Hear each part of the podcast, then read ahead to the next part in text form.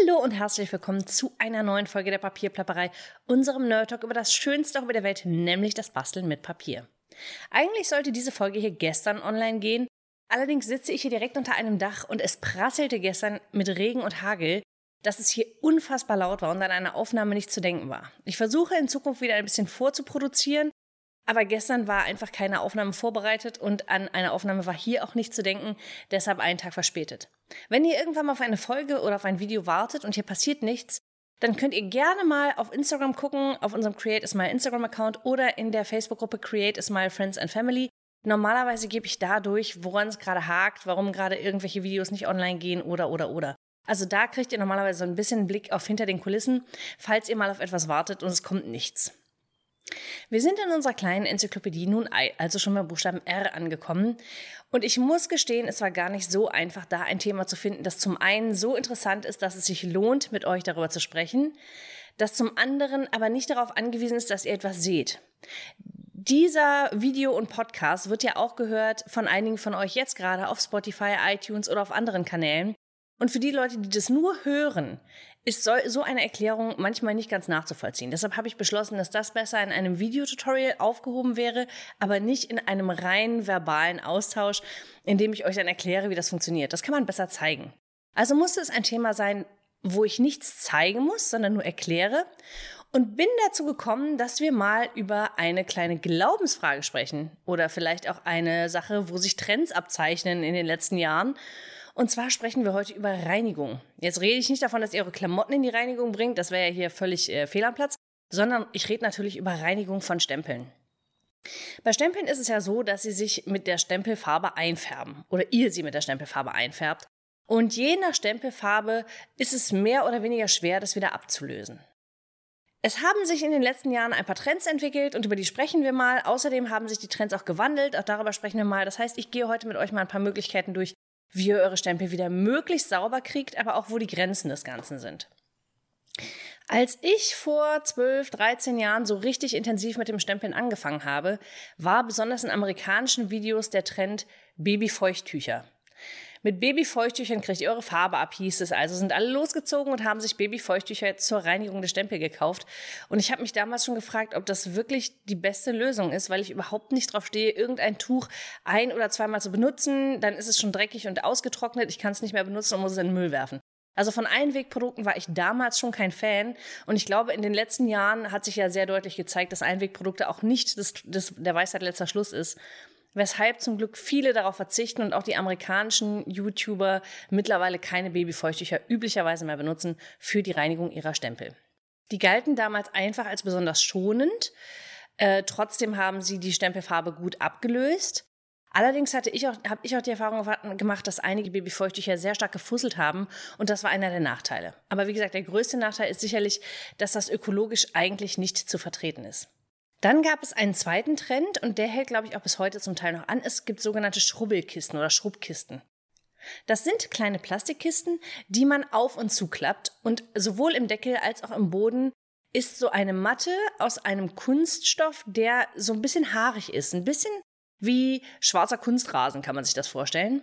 Und dadurch, dass da solche Fasern abstehen, können die eben auch in die Zwischenräume der Stempel gelangen wenn man den Stempel darüber reibt. Üblicherweise funktioniert das so, dass man auf die eine Seite entweder Wasser oder einen Stempelreiniger sprüht, dann den Stempel darüber reibt und dann auf die andere Seite geht, die noch trocken ist, den Stempel da trocken reibt und dann ist er sauber. Das ist natürlich praktisch, wenn man das immer in der Nähe des Schreibtischs hat. Allerdings habe ich die Erfahrung gemacht, dass irgendwann da auch einfach so eine Sättigung an Stempelfarbe vorhanden ist. Und irgendwie benutze ich meine Stempelschrubbkiste so gut wie nicht mehr. Ich habe auch eine, ich habe eine von Hero Arts. Die mochte ich eine Zeit lang ganz gerne, aber irgendwie bin ich davon abgekommen, die zu benutzen. Wenn ihr noch eine benutzt, wäre ich total gespannt, ob ihr mal berichtet, wie ihr die reinigt, ob ihr die reinigt, ob ihr die Matten da rausnehmen könnt. Ich weiß gar nicht, ob die festgeklebt sind und wie ihr dann damit umgeht. Denn es ist ja auch Kunststoff, diese Matten da drin, und ich würde den wirklich ungern nach mehrmaligem Benutzen einfach wegwerfen. Ein dritter Trend, der dann irgendwann aufkam, sind sogenannte Stamp-Chemis. Ich glaube, besonders Lawnfawn war da ein Vorreiter. Ähm, und es sind im Grunde ist es nichts anderes als Schwammtücher, die aber sehr glatt sind. Das heißt, sie haben keine Struktur eingearbeitet, sind aber Schwammtücher. Das heißt, wenn man sie aus der Packung nimmt, dann sind sie feucht und können sofort benutzt werden. Wenn sie dann trocknen, werden sie steinhart und sind fast brüchig. Sobald man sie aber wieder unter Wasser hält, funktionieren die wieder. Die kann man in einem bestimmten Maße auch waschen und erhält sie halbwegs sauber wieder zurück.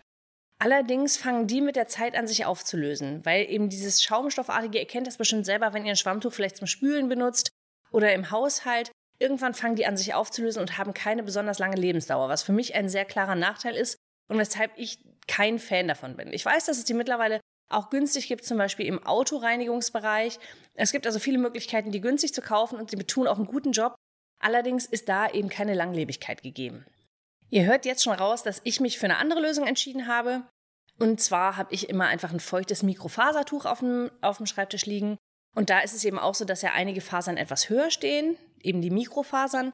Und wenn ich meinen Stempel darüber reibe, wird er in der Regel auch wieder relativ sauber oder ziemlich sauber sogar, je nachdem, wie schnell ich bin und welche Farbe das ist. Und äh, die kann ich immer und immer und immer wieder waschen. Die haben eine wahnsinnig lange Haltbarkeit und deshalb halte ich die für ökologisch wirklich vertretbar. Ich bin diese Woche auf einen Post gekommen, der in dem diskutiert wurde, dass Mikrofaser wohl beim Waschen auch kleine Mikropartikel Plastik abgibt. Und auch das ist natürlich suboptimal, was ich total einsehe.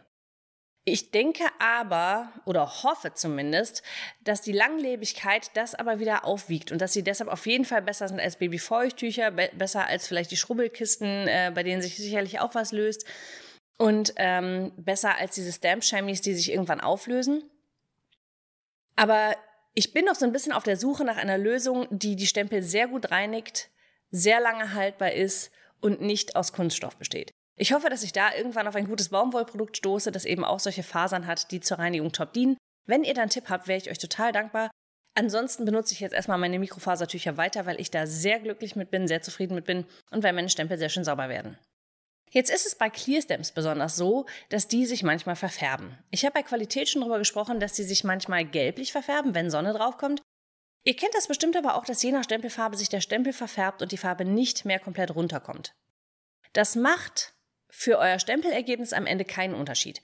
Wenn ihr zum Beispiel eine Hybrid Ink benutzt oder wenn ihr eine, eine Dye Ink benutzt oftmals, die zum Beispiel schwarz ist oder rot, rottönig ist, die wieder komplett vom Stempel abzulösen, ist nahezu unmöglich. Das ist der Grund, warum ich diese Farben zum Stempeln ungern benutze, weil ich keine verfärbten Stempel mag. Aber da sind wir auch bei einer Glaubensfrage. Ich weiß, dass ganz viele Leute das nicht stört und die sagen, nee, da sieht man, welche Stempel ich eben besonders gerne mag. Und das sind gut geliebte Stempel, das ist völlig in Ordnung für mich. Ich persönlich mag es sehr gerne, wenn meine Stempel auch nach der Benutzung wieder sehr sauber sind. Deshalb benutze ich eben Versafine, Versamark, ähm, Distress Inks, Distress Oxides. Die kriege ich alle eins zu eins wieder runter. Ab und zu finde ich aber das Ergebnis von Dye Inks im Stempeln schöner. Und deshalb greife ich manchmal auch auf Dye Inks zurück. Und es ist schon so, dass auch mit Stempelreinigern da nicht die Farbe, die Farbe geht runter, so dass sie nicht mehr abfärbt, dass der Stempel nicht mehr abfärbt aber das Material hat sich dann dauerhaft verfärbt. Es wird dunkler meistens oder eben rötlicher. Wie gesagt, das tut eurem Stempel nichts. Das sagt auch nichts über die Qualität. Im Gegenteil, es ist eher so, dass die Fotopolymerstempel diese Farbe noch ein bisschen besser aufnehmen als Silikon- und Acrylstempel. Aber es ist eben so, dass das kaum wieder abzulösen ist. Ich reinige meine Stempel sowieso nur mit Wasser, mit einem feuchten Tuch, wie ich schon sagte. Wenn die sehr verdreckt sind oder nicht mehr kleben wollen, dann spüle ich die auch schon mal mit ein bisschen Seifenwasser ab. Mehr kommt bei mir an die Stempel in der Regel nicht dran. Ganz, ganz selten benutze ich aber auch StayZone. Das ist ein Stempelkissen, das ist dafür geeignet, auf allen Flächen zu haften. Das heißt, es haftet auch auf Kunststoff, das haftet auf Glas. Das heißt, man kann Spiegel bestempeln, man kann Gläser bestempeln. Im Grunde kann man damit nahezu jede Oberfläche bestempeln, besonders glatte Oberflächen. Super. Allerdings haftet dieses Zeug eben auch genauso gut an den Stempeln. Und da gibt es einen sogenannten Stempelreiniger, den StayZone Stempelreiniger, aber den gibt es auch von anderen Firmen. Und der holt zumindest diese Schicht, die oben auf dem Stempel sitzt, wieder perfekt runter. Das ändert nichts daran, dass der Stempel sich im Material verfärbt, aber ihr habt keine Farbe mehr an der Oberfläche kleben und somit wird danach euer Stempelergebnis wieder tipptopp. Stempelreiniger können sich also an der einen oder anderen Stelle lohnen, aber auch die werden diese Verfärbung für euch nicht lösen können. Ganz selten benutze ich auch schon mal, ähm, wie heißt es, Isopropanol. Das ist so ein Reinigungsalkohol.